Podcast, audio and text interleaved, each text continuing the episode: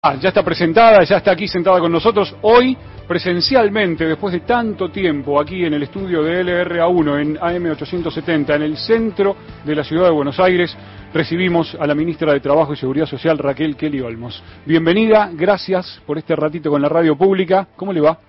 Muy bien, muchísimas gracias por invitarme y es un, un elemento muy grato para mí estar en esta sede miraba el estudio, observaba en detalle la mesa, los micrófonos, las paredes, los carteles. Este, ¿Primera vez que visita Radio Nacional? No, hace unos años, pero realmente creo que es una de las instituciones pioneras de, de la Argentina, así que me encanta estar acá, la escucho siempre, siempre tengo grabado la radio cuando estoy arriba de, del auto, digamos, con Nacional, Nacional Folclórica, Nacional. Así que estamos siempre en contacto. Muy bien.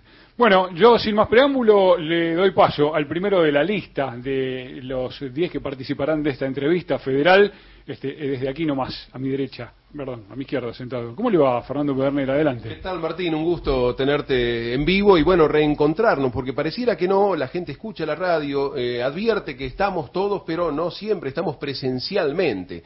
Las... Eh, redes sociales, las comunicaciones virtuales proliferaron eh, a causa de, la pandemia y eh, no deja de ser un, un, motivo de celebración estar en compañía de compañeros y compañeras compartiendo el mismo ámbito. Me toca empezar. A ver, ¿qué responsabilidad con la ministra de Trabajo? Bueno, fue muy auspiciosa eh, la noticia sobre el otorgamiento de la personería gremial al Sindicato de Prensa de Buenos Aires. Y aprovecho a hacer esta mención, ministra, porque nos están escuchando en todo el país a través de las cadenas de emisoras de Radio Nacional y hay muchos sindicatos que están con los trámites iniciados, pero pendientes de resolución, incluso sindicatos con la simple inscripción, que es el primer paso cuando los trabajadores deciden organizarse, empiezan a, a poder agrupar a sus compañeros, a defenderlos, de hecho, mientras se tramita ese primer paso que es la inscripción gremial. Después viene la personería gremial, que es la que permite sentarse en la paritaria discutir también las condiciones de, trabajo.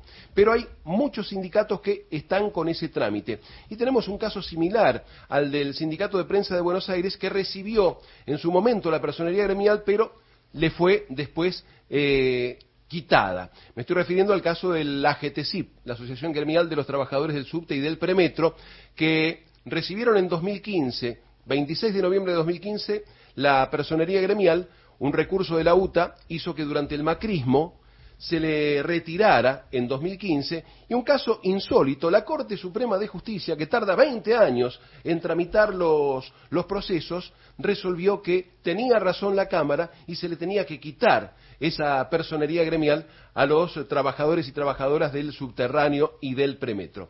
Quería consultarle en qué estado están esos trámites, dada la expectativa que ha generado el otorgamiento de la personería gremial a Cipreva.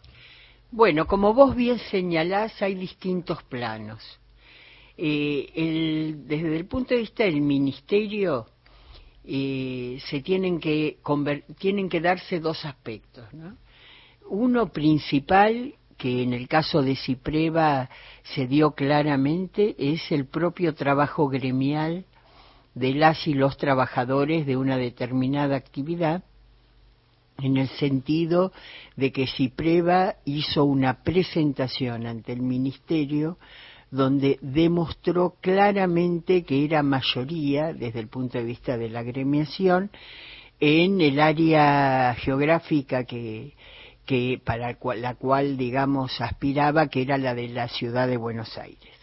Eso se, eh, lo demostró, lo mostró, el otro gremio que tenía la personería no lo pudo demostrar, eso solo lo demostró Cipreva, eh, y en base a esa tarea que hizo el gremio, convergió nuestra voluntad política de que efectivamente el sistema premie a la representación, es decir, que efectivamente se reconozca institucionalmente la, eh, la mayoría eh, de, la, la, voluntad mayoritaria, digamos, de las trabajadoras y trabajadores y otorgamos esa personería.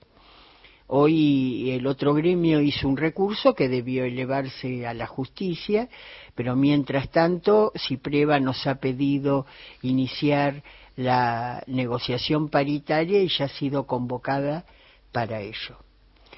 Eh, hay otro plano que es el de la justicia y que en este caso vemos con mucha claridad cómo a veces interviene, interfiere en decisiones que deberían ser materia política, pero que en el caso de la agremiación de los trabajadores también tiene una complejidad que es el tema del solapamiento, la superposición, la existencia de más de un gremio, que eh, aspiran a representar eh, la misma actividad en el mismo ah, espacio geográfico. Y entonces cuando eh, se agota la instancia administrativa los que pierden suelen ir a la justicia y yo prefiero llamarlo a los tribunales porque últimamente me cuesta denominarlos este, como justicia que en realidad para uno está más asociado a un juicio de valor, ¿no es cierto? Y que uno no ve que eso se, se dé muy a menudo últimamente. Entonces, este, van a los tribunales y bueno, digamos, cuando ya el tema está en, los tribunales, eh, el área administrativa tiene poca oportunidad de, intervenir, ¿no es cierto? claro. Ministra, le propongo iniciar un viaje por diferentes puntos del país. Mónica Rojas está en Las Lomitas. Mónica, buenos días, te escuchamos, adelante. Formosa, qué, calor. Sí, mucho calor, ¿cómo andas? Un placer saludarla desde LR20 Radio Nacional Las Lomitas. Mucho calor, pero estamos ya con algunas precipitaciones en nuestra zona. Temperaturas no muy altas nos acompañan estos días y algunas lluvias, pero bueno, estamos esperando el calor que es habitual y ya es costumbre. Mi pregunta va con respecto a lo que es el empleo, a lo que es la inflación. Se habló en las paritarias y muy fuerte estuvo Alberto Fernández el día de ayer y puntualizaba el trabajo que vienen desarrollando desde su ministerio, ¿no? Cuando asumió usted, recordemos que ha trabajado y seguramente se implementó nuevas fórmulas de trabajo. Se habla del trabajo genuino, se habla de poder ganarle también a la inflación, la cual estamos sosteniendo todos los argentinos y las argentinas. Yo quiero saber cuáles son este, los pasos a seguir en su Ministerio de Trabajo, porque si bien siempre escuchamos a través de algunos medios de comunicación o bien en la calle, dice, mi sueldo aumenta, pero cuando voy a comprar un producto siento que siguen aumentando también. Entonces, ¿cómo se relaciona esto? ¿Cómo deberíamos relacionarnos nosotros también como consumidores y trabajadores? Mira, la inflación es un problema en la Argentina ya de muchos años pero que eh, desde el gobierno de Macri, que nos dejó con 54 puntos de inflación anual, sin que mediara ni pandemia del COVID ni la guerra como nos atravesó a nosotros, la inflación adquirió el carácter de alta inflación. Y nosotros ya sabemos que cuando hay alta inflación, eh, los sueldos van por la escalera y los precios por el ascensor. Como vos bien describiste, digamos, eh, con los sueldos lamentablemente en alta inflación van por detrás. ¿Cuál es nuestra estrategia? Mira, para el trabajo formal, nuestra estrategia es empoderar a los gremios en su negociación tripartita con empresarios y gobierno para lograr que los, que los sueldos no se atrasen. Y en ese sentido, el año pasado, que tuvimos por la guerra, digamos, un nuevo impacto inflacionario, habilitamos hasta tres revisiones a los efectos de este, intentar que los salarios no fueran la variable de ajuste de esta situación. Pero hay conciencia en todo el gobierno, con responsabilidad primaria en, el Ministerio de Economía, pero con compromiso de todos los ministerios de que el hecho fundamental es quebrar la alta inflación para poder devolverle verdadero vigor a la capacidad adquisitiva de los salarios. En el caso de los salarios no formales, lo que tiene el gobierno nacional es una serie de instrumentos para acompañar los ingresos de los sectores menos favorecidos, porque lo formal quiere decir sin derechos. Y en ese caso, digamos, a través de lo que es asignación universal por hijo, tarjeta alimentar y también el, el programa Potenciar Trabajo, generamos mecanismos de ingreso complementario a los efectos de que ese sector, digamos, no sufra una pérdida significativa de ingresos. Yo te quiero decir que si evaluamos la información que brinda el INDEC del tercer trimestre del año 2022, que es la última publicada, eh, la mediana de los salarios correspondientes al decil menos favorecido entraba 13 veces en la mediana de salarios del, del decil más favorecido. Cuando nosotros accedimos al gobierno y para que sea comparable lo comparamos con el tercer trimestre del 2019, esa relación era de 18 veces. ¿Es suficiente? No, pero también marca que trabajamos en el sentido correcto. Sí, muchas gracias, ministra. No, a vos, querida. Nos vamos ahora un poquito más al sur, en Comodoro Rivadavia. Saúl, buenos días, adelante. Buenos días, eh, muchas gracias, ministra. Eh, Capital Nacional del Petróleo, Comodoro Rivadavia, y quería arrancar, pero para el lado de la diversificación que tanto que se habla siempre y que creo que se va promoviendo, y uno de ellos es el fenómeno turístico, ¿no? Eh, 13 millones de empleos registrados en el informe de ayer del presidente Alberto Fernández, eh, ¿Tiene datos concretos de, cuánto está impactando en el, sector y la actividad turística en esta generación de, de, empleos, no solamente aquí en mi región, sino en el país? Mira, en el tema de comercio, hotelería y turismo es uno de los cuatro sectores más dinámicos, junto con minería, energía y construcción. Eh, es lógico que así sea porque también fue uno de los sectores más dañados durante la pandemia, eh, a los cuales el gobierno les dio una atención prioritaria para tratar de retener los puestos de trabajo, que no se no se destruyeran puestos de trabajo.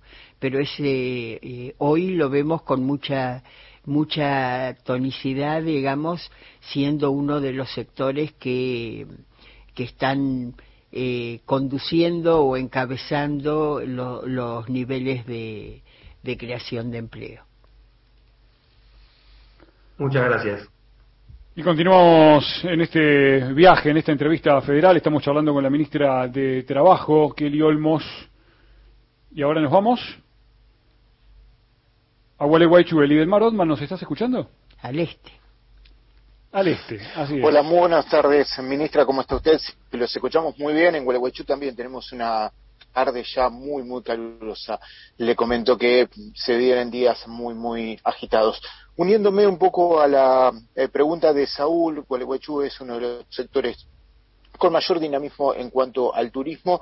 Yo lo quiero llevar a la consulta si el gobierno nacional va a establecer algún techo o algún límite para las paritarias con los gremios durante este año y también si le va a establecer algún periodo a esas negociaciones paritarias, entendiendo que en Entre Ríos, por ejemplo, los procesos ya empezaron a negociar, por ejemplo, los gremios docentes por un periodo de cuatro meses y los gremios municipales están en la misma línea. ¿Habrá límites eh, desde el Gobierno Nacional para estas cuestiones? No, no hay ni límites ni techos.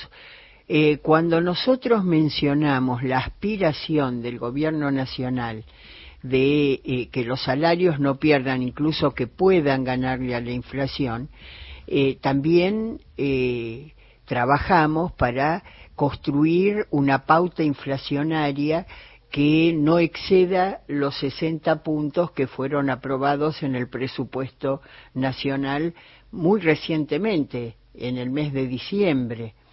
Eh, sabemos que es una tarea difícil, pero creo que toda la comunidad se tiene que comprometer a tratar de converger a un nivel inflacionario que vista mucho de ser, este, digamos, el, mejor, pero que significaría un gran avance si pudiéramos concluir este año con 60% de inflación. Eh, en la inflación concurren eh, muchas causas, ¿no? Quedó instalado que es multicausal. Yo creo que una de las principales causas es indudablemente una puja distributiva que se ve muy alimentada por el proceso de destrucción de capital y de destrucción de la capacidad adquisitiva de los salarios que se generó en los dos últimos años del macrismo. Imagínate que ellos endeudaron al país adicionalmente en 100 mil millones de dólares para financiar con esos dólares 86 mil millones de dólares de fuga. Cuando uno habla de fuga, habla de empobrecimiento general de, la economía, ¿no? Y eso tiene consecuencias. Tiene consecuencias, como recién decíamos, en la destrucción de la capacidad adquisitiva de los salarios, que fue la parte desde la cual este, asumimos eh, este gobierno, y también digamos, este, en la informalidad, en la pérdida de derechos, es decir, no es gratuito decir que una economía que anualmente eh, oscila entre 450 mil y 500 mil millones de dólares, digamos, se le extraen en dos años 86 mil millones de dólares para fugarlos al exterior y se les deja una deuda adicional de 100 mil millones de dólares, donde casi la mitad es con el Fondo Monetario Internacional, este, que es, todos sabemos, un grado significativo de condicionamientos. Pero a mí, yo insisto, el mayor condicionamiento es el vaciamiento que se hizo que a su vez se refleja encima en endeudamiento hacia adelante. Eso no es gratuito, disculpen si yo digo, ay, Macri, eh, fue Macri, sí, porque este, me parece que es muy importante que todos tengamos conciencia de lo costoso que es socialmente una nueva recaída de carácter neoliberal. Entonces, estamos con alta inflación, ¿por qué? Porque partimos de esa situación, porque a esa situación se le sumó un, un elemento inédito por el costo personal, social que tuvo, que fue la pandemia del COVID-19, totalmente inesperado, eh, y a eso después encima una guerra en el centro del mundo que impactó directamente impulsando la inflación en todos lados, pero que acá, que ya veníamos con esa dificultad ya descripta, bueno, y, y de generaciones, indudablemente tuvo un impacto mayor. Cuando uno está en alta inflación, hay dos elementos sobre los cuales tiene que trabajar. Uno es la inercia y el otro es este, las expectativas. No son lo único, ya expliqué estructuralmente el problema, pero son dos aspectos a tener especialmente en cuenta. ¿Qué quiere decir inercia? Inercia quiere decir que el que vivió algo lo proyecta también hacia adelante, ¿no? Es decir, acá todo el mundo, digamos, remarca por las dudas pensando en cuál va a ser su costo de reposición y que si no alcanza el costo de reposición se eh, quiebra, se funde, digamos, como ha pasado en otras etapas de la economía de nuestro país.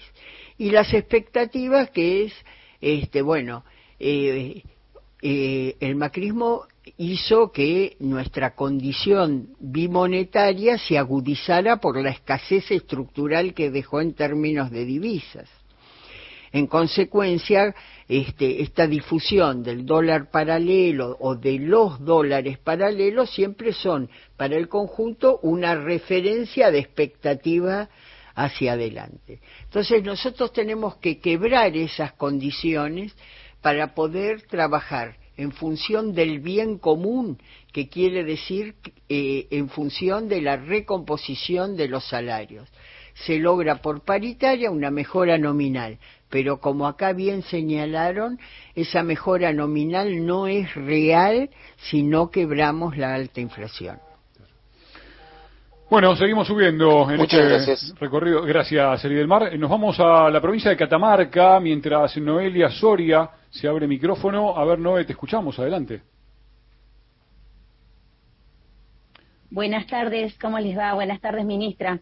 Desde aquí, desde el LRA 27 Catamarca, un gusto charlar con usted. Estuve recientemente en Catamarca, un gusto. exacto. Bueno, y justo por eso íbamos, es la pregunta, ¿no? Hace muy poquito usted estuvo aquí con una agenda completa, ¿no? De muchas actividades y bueno, estuvo presente en la Asamblea Provincial de la Comisión Tripartita para la Igualdad de Oportunidades, bueno, con el foco en lo que es eh, los puestos por el litio, ¿no? El trabajo con el litio.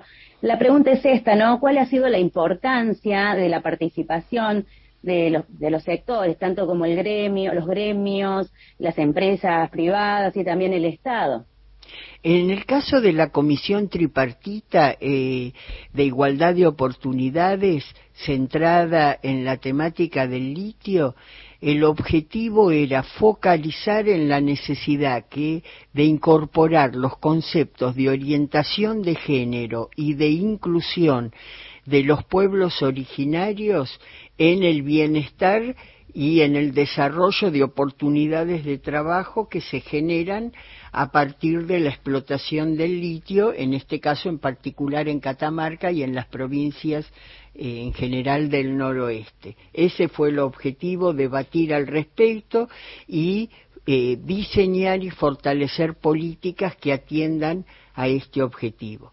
Y también en Catamarca visitamos dos de los tres centros eh, Buena Cosecha que pudimos este, desarrollar en Catamarca, que son centros para la atención de la primera infancia de las hijas de las, las y los cosecheros, para que eh, para erradicar el trabajo infantil, para evitar que las criaturas tengan que estar en, en los campos junto a sus padres mientras ellos trabajan eh, en condiciones en las cuales se los excluye de su derecho a, a, un cuidado adecuado, a jugar, a desarrollar las tareas que tienen que ver con, con su edad, digamos, y que sabemos perfectamente que habitualmente cuando la criatura está en el campo, tiene tres, cuatro años, ya se lo incorpora al trabajo. Entonces, es muy importante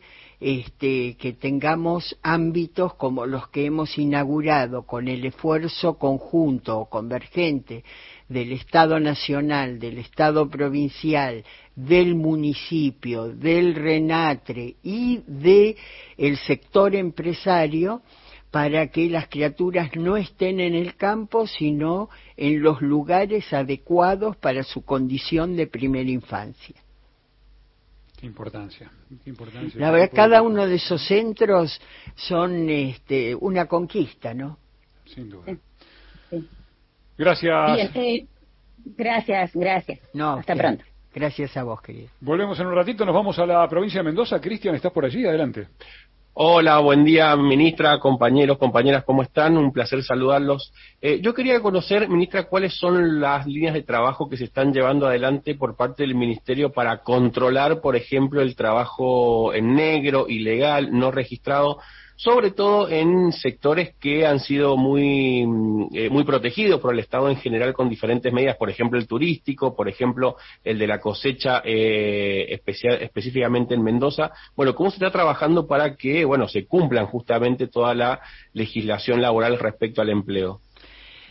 Bueno, eh, hay toda una tarea de fiscalización. Recientemente incluso hicimos un operativo en la provincia de Mendoza asociado a esos dos eh, eh, ámbitos que vos señalaste, el turismo y eh, el sector, digamos, vitivinícola, ¿no es cierto? O de la producción agropecuaria en general. La tarea de fiscalización es permanente, por supuesto que de acuerdo a la estacionalidad se orienta, en general se trabaja desde la AT que es nuestra agencia territorial eh, de la zona, acompañada en muchos casos también de información que tenemos desde las oficinas de empleo municipales y, y los ministerios de trabajo provinciales y fundamentalmente los gremios.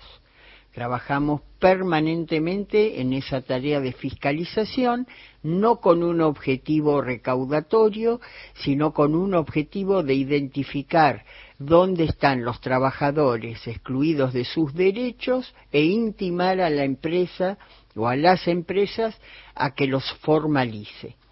Asimismo, también hay eh, programas como registradas que recientemente el presidente de la Nación ha ampliado que tiene por objeto blanquear sectores o, eh, o, impulsar la formalización de sectores como las trabajadoras y trabajadores de casas particulares, donde hay una fuerte tendencia a no eh, registrar. Hemos perdido 300.000 puestos registrados en este sector en la pandemia, fue uno de los más castigados se estima que hay un universo de un millón doscientas mil trabajadoras y trabajadores en el sector y hoy cuatrocientos mil aproximadamente registrados, es decir, que ahí tenemos una tarea muy fuerte y para ello hemos hecho dos cosas. Por un lado, ampliar el programa registradas que le devuelve a quienes blanqueen o contraten trabajadoras y trabajadores de casas particulares el 50% del salario, eh, hasta eh, un salario mínimo vital y móvil.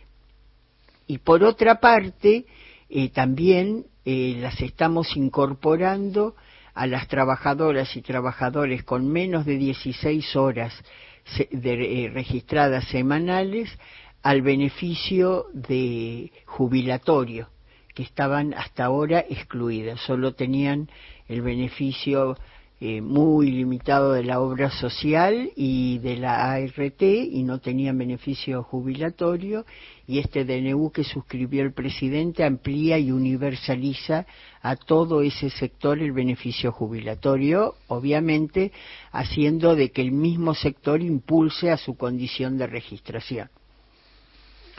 Y seguimos en esta entrevista federal conversando con la ministra de Trabajo y Seguridad Social, Raquel Kelly Olmos, hoy presente aquí en los estudios de LRA1 en la ciudad de Buenos Aires. Continuamos el viaje y nos vamos a San Juan. A ver, Andrea, ¿estás por allí? Seguimos en Cuyo. Sí, sí claro. seguimos en Cuyo. Muy buenos días, señora ministra, ¿cómo está? Un afectuoso saludo para usted, también para mis compañeros y compañeras de Radio Nacional. He tenido el gusto de escuchar sus ponencias por acá, por la ciudad de Rawson, en alguna oportunidad, así que bueno, este, nuestro eh, cariño para usted. Muchas gracias. Esperamos tenerla en San Juan próximamente. Eh, bueno, yo continúo con los trabajadores y trabajadoras de las zonas agrícolas, ¿no? Las zonas eh, agroproductivas. Y le cuento, señora ministra, que en la ciudad de San Juan, como en el resto de la región, estamos en una, inmersos en una ola de calor, pero con abundante caída de agua, con fuertes tormentas y también caídas de granizo. Eh, las tormentas de enero, a causa de las tormentas de enero y febrero, se perdieron las cosechas de más de 180 hectáreas, ¿no? Eh, donde los departamentos más afectados fueron seis eh, de los 19. Realmente, bueno, toda esa situación, por supuesto, que fue puesta en conocimiento del gobierno de la provincia, pero nos preguntamos de qué forma el gobierno nacional, a través de qué proyectos o programas, contiene a los trabajadores de este sector, si se canaliza a través del gobierno provincial o el gobierno nacional también pone lo suyo y cómo es la situación general de los trabajadores de zonas agrícolas. Mira, eh, uno de los programas más importantes que tenemos para atender la situación que vos expusiste es el REPRO.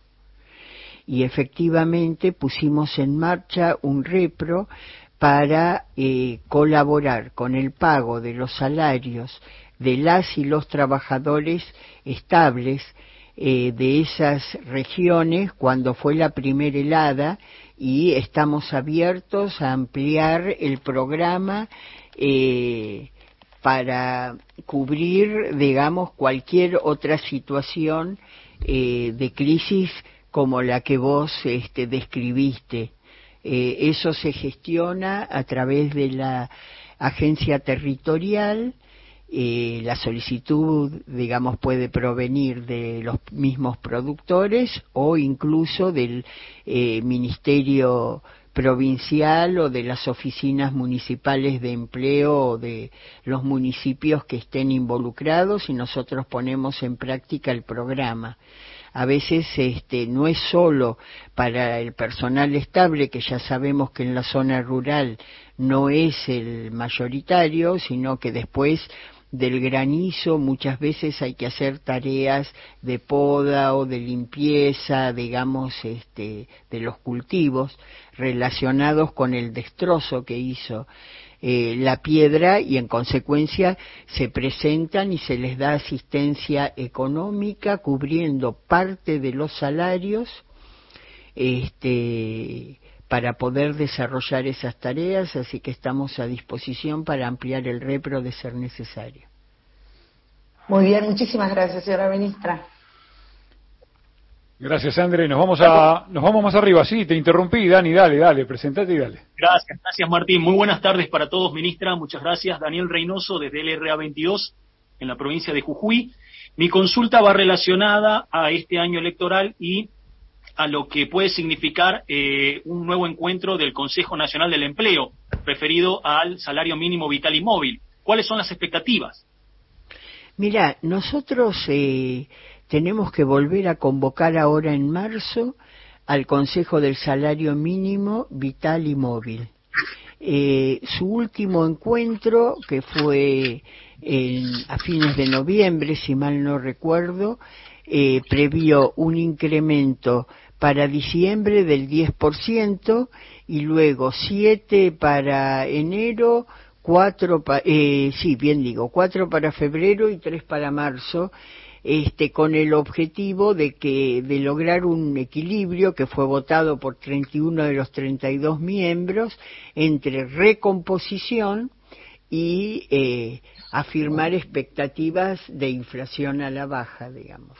Así que eh, esa es eh, la metodología ver la recomposición en caso, digamos, de que haya habido una pérdida neta y también pensar hacia adelante en función de contribuir al cumplimiento de las metas que se han fijado. Gracias, Dani. Vamos cerrando esta prácticamente esta primera ronda. Tendremos tiempo de un par de preguntas más, pero eh, le propongo volver al sur. Vamos a Neuquén. Patricia es la primera vez que participa de esta entrevista federal. Estamos charlando con la ministra de Trabajo. Hola, Patri. Buenos días. Adelante. Hola, muy buenos días audiencias, eh, compañeros y compañeras, y a la señora ministra. Mi pregunta tiene un anclaje con la provincia de Neuquén, porque en el día de ayer el gobernador neuquino Mar Gutiérrez anunció un proyecto de ley para desgravar eh, del impuesto a las ganancias el 40% de zona que cobran trabajadores y trabajadoras estatales, medida que, parte de su argumento, aliviaría el contexto inflacionario. ¿Se puede pensar en una medida similar para todo el país, para trabajadoras y trabajadores? Esa sería la pregunta. La verdad que me desconcierta un poco porque eh, él no tiene competencia. Eh, puede hacer una petición. El impuesto a las ganancias es eh, un impuesto de carácter nacional, coparticipable, y el único que puede legislar al respecto es el Congreso de la Nación. Es posible que él haya elevado una iniciativa digamos, este, ciudadana en esa materia, pero eh, deberían ser los diputados y senadores de Neuquén los que formularan un proyecto específico eh, al respecto. Lo que ha hecho el gobierno nacional es aumentar el mínimo no imponible, incluir conceptos nuevos, digamos, para ser desgravados, este, pero bueno, la realidad es que eh, no es un problema solo de voluntarismo, estamos inmersos en una enorme restricción heredada y agravada por las circunstancias que ya hemos descrito y bueno, todos tenemos que ver de qué manera mejorar el equilibrio entre este, la progresividad que tiene que tener este impuesto y este y no no descuidar todos los otros objetivos.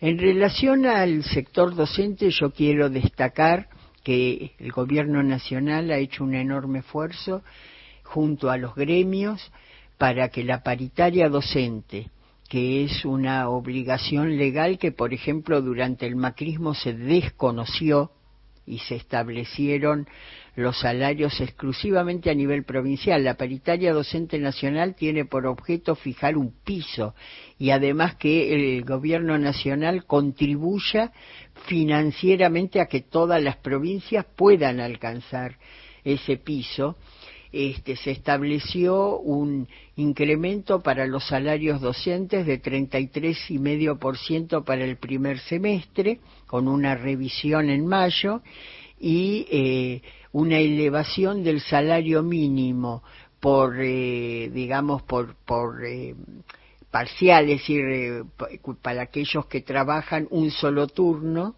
de 130 mil pesos en todo el país lo cual permitió tener con mucha anticipación una cierta certeza este, en relación al inicio de las clases que afortunadamente se pudo dar en la mayoría de las provincias. La ministra de Trabajo de la Nación hoy nos vino a visitar. Estamos en la entrevista federal por Radio Nacional y para todo el país. Nos quedan unos minutitos. Vamos a iniciar una segunda ronda de preguntas. Está Fernando Pedernera en representación de LRA1 sentado aquí en los estudios de AM870. Fer, adelante. Te veo anotando desde hace un ratito largo. Sí, pensaba, ministra, la pandemia eh, motivó un desarrollo de la virtualidad que favoreció, por las nuevas condiciones, una informalidad que en algunos sectores supuso un crecimiento de la precarización laboral. A partir del paulatino retorno a la normalidad, las condiciones no parecen mejorar porque eh, algunas patronales toman como un uso y costumbre esa flexibilidad que se dio en el tiempo excepcional que obligó a realizar las tareas en forma remota. ¿Está previsto desde el Ministerio algún tipo de incentivo para que las empresas respeten las condiciones de trabajo consagradas en los convenios colectivos? Mira, eh, incentivo tenemos, por ejemplo, el programa Registradas al que ya me eh, referí y después lo que hay es un proceso de fiscalización y de negociación entre los gremios y las cámaras para que se cumpla, por ejemplo, la ley de teletrabajo o para que se establezcan capítulos específicos en distintos convenios colectivos en relación al tratamiento del teletrabajo. Por ejemplo, en el sistema bancario estamos trabajando eso, digamos, eh, eh, y así sucesivamente. Es decir, estamos permanentemente eh, trabajando con los gremios y con el sector patronal para mejorar las condiciones laborales de las y los trabajadores. Volvemos a las lomitas. Mónica, ¿estás por allí? Adelante. Estoy acá, estoy acá. Gracias Martín, gracias ministra. Bueno, un placer nuevamente de tener esta segunda vuelta. No suele suceder, pero bueno, estamos orgullosos de eso. Y quiero saber ahí, eh, cerca de mi compañero, por allí en la pregunta que él inicialmente le formuló, también quiero saber cómo se encuentra la relación desde el Ministerio de Trabajo de la Nación con las cámaras de comercio en nuestra provincia de Formosa. Si bien en la época de pandemia hubo mucho desempleo, ya que algunas este, pequeñas empresas han tenido que cerrar, se volcaron mucho algunas propuestas también y algunos convenios de trabajo desde el Ministerio de Nación. ¿Esto funciona en nuestra provincia o realmente es para las otras provincias?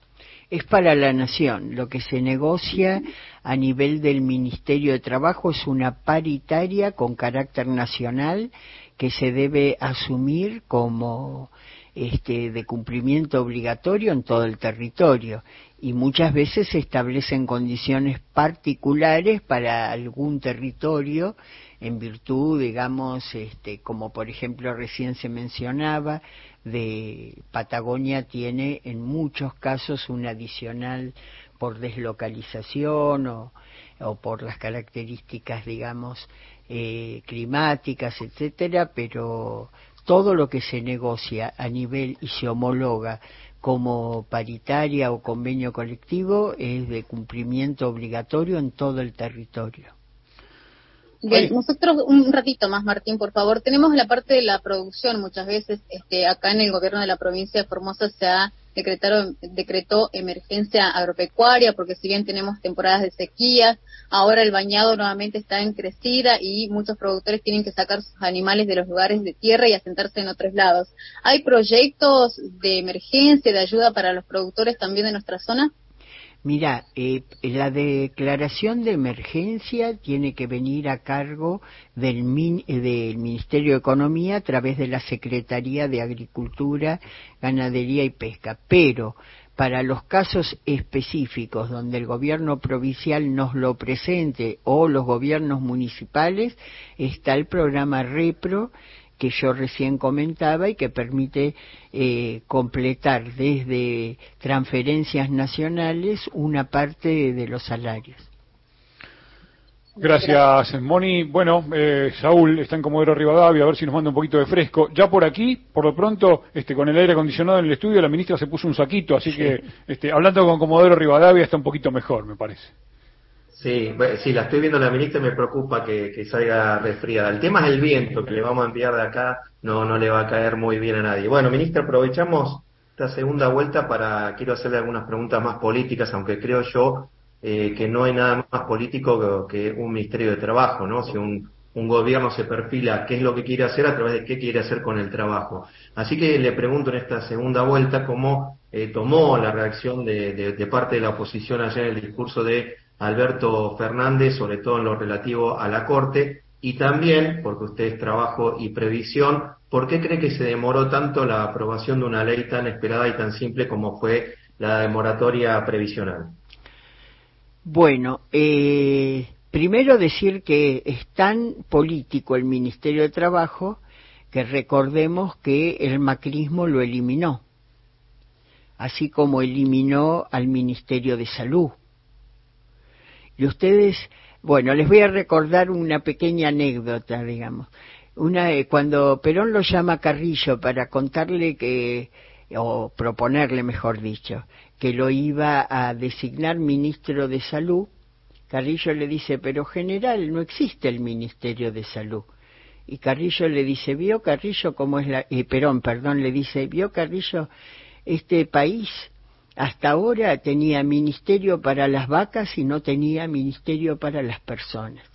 De manera que este año que cumplimos 80 años desde que Perón asumió el Departamento de Trabajo, lo transformó en Secretaría de Trabajo y Previsión y desde ahí sentó las bases de las instituciones de, de derechos laborales y gremiales que para nosotros son fundamentales en la democracia social a la que aspiramos y por las que venimos luchando estos 80 años, eh, desde ahí podemos reafirmar lo que vos decías de que nuestra existencia es claramente la expresión de una decisión de carácter político.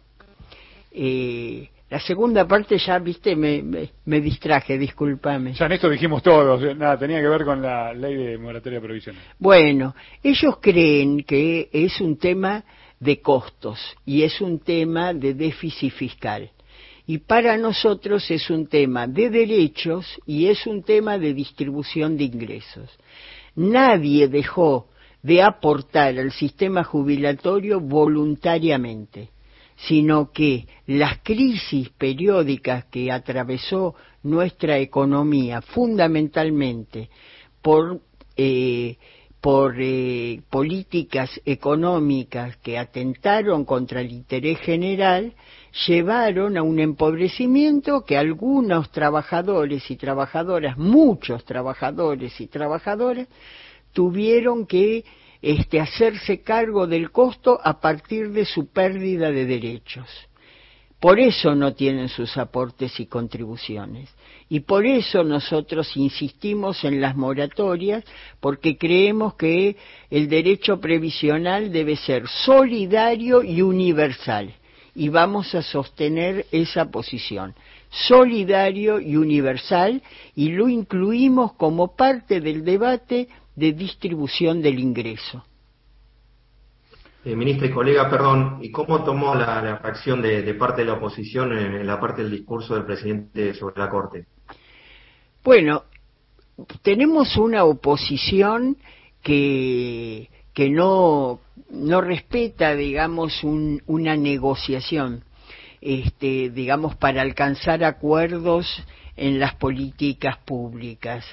Y además que eh, encuentra en una parte importante de los tribunales y de la Corte Suprema de Justicia un respaldo a su política partidaria incluso. De modo que cuando el presidente de la Nación ayer, después de haber hecho una recorrida por las distintas políticas públicas que pusimos en marcha, sus logros y este llegó al aspecto institucional eh, referido a la conversión del sistema tribunalicio en un partido disciplinador de, de, las políticas y de los dirigentes populares, lógicamente apareció la madre del borrego, es decir, apareció claramente en forma de indignación de parte de la oposición su respaldo a políticas donde ellos, cuando no tienen número para poderlas imponer, logran eh, que sea esos tribunales los que este, lo hagan. ¿No? Eso, la verdad que cuando estamos cumpliendo 40 años de continuidad democrática es una situación desgraciada porque desvirtúa completamente la fortaleza y de las instituciones democráticas donde el principio inicial son la, la división de competencias. Y hemos visto a la Corte Suprema, digamos, este, emitir juicios de valor y desestimar decisiones del Senado de la Nación. Eh, legislar, lo cual está expresamente prohibido en la Constitución Nacional, pero tomaron una ley de Consejo de la Magistratura eh, que había sido derogada hace 15 años atrás, dijeron está nuevamente en vigencia para permitir el avance del eh, presidente de la Corte Suprema sobre el Consejo de la Magistratura, instalándose como presidente del Consejo de la Magistratura. Hemos visto la discrecionalidad con que han transformado a los tribunales en un eh, mecanismo de tortura contra la vicepresidenta de la Nación. Bueno, el presidente lo que hizo fue describir esta situación y marcarla claramente como un déficit institucional que debemos afrontar y que en el cual deben eh, tomar conciencia todas las ciudadanas y ciudadanos, porque un funcionamiento de los tribunales de estas características nos afecta a todos, desde lo que ya describí que implica, digamos, una enorme dificultad para designar jueces a lo largo y a lo ancho de la República y hacer que el sistema sea más fluido, hasta la decisión que tomaron de este, desregular, por ejemplo, las tarifas relacionadas con los servicios de comunicación este, Internet, etcétera, que impacta directamente sobre los bolsillos de los ciudadanos en forma directa con el costo de lo que hoy es un servicio público, indudablemente, salvo para la Corte Suprema que lo desestimó, y este, que afecta también el índice inflacionario y en consecuencia la dinámica social y económica de todos los ciudadanos. Por eso había que plantearlo, por eso el presidente de la Nación lo planteó, y bueno, y por eso este, la oposición se mostró indignada ante este, la claridad de, de, la forma en que lo describió el presidente. Ministra, eh, gracias por este rato con la radio pública. Este, íbamos a darle paso a, a Gualeguaychú, el y del Mar, pero ya no tengo tiempo, me quedan dos minutos, me están haciendo señas desde aquí este, que entreguemos hoy en punto. Gracias a todos por participar, gracias ministra por este ratito con la radio pública. Yo simplemente una reflexión final le pregunto a Raquel Olmos. Raquel Kismer de Olmos, porque la gente cree que Kelly es mi apellido, ¿Ah, pero Kelly es mi sobrenombre. Es apodo de Raquel. claro. Raquel, la ministra de Trabajo se va del ministerio y dice, me voy contenta porque pude hacer, ¿qué? Puntualmente, un tema. Bueno, ya que me mencionaron lo de Cipreva, porque pude otorgar una personería gremial que reconoce, o que reconoció, mejor dicho, quienes tenían eh, la mayor representación del gremio de los periodistas en el sistema, este, y eso para mí tiene dos impactos. Uno directo sobre quienes integran ese colectivo, pero otro general de demostrar que el sistema puede mejorar, puede superarse, puede depurarse, puede fortalecerse, que no es necesario colocarse fuera del sistema para poderlo mejorar. Más allá de una tarea cumplida, toda una consigna este, política y, de trabajo sobre una cartera nada más y nada menos que como el Ministerio de Trabajo. Es que yo llego al Ministerio de Trabajo eh, como consecuencia de 52 años de militancia política, digamos, no, no, si bien participo en la academia, soy consejera superior de la Universidad de 3 de Febrero, eh, la verdad que nunca dejé la militancia y hoy puedo estar en este puesto y mañana volveré al llano y seguiré militando hasta el fin de los días. Gracias, gracias por, por sus palabras, gracias por esta visita aquí a Radio Nacional y gracias por este, permitirnos llevarla en esta recorrida por todo el país. No, muchísimas gracias a ustedes. La ministra de Trabajo de la Nación pasó por la entrevista federal. Gracias a todas las compañeras y compañeros que han participado. Nosotros nos despedimos y dejamos a cada una de las 49 emisoras de la radio pública con su respectiva programación.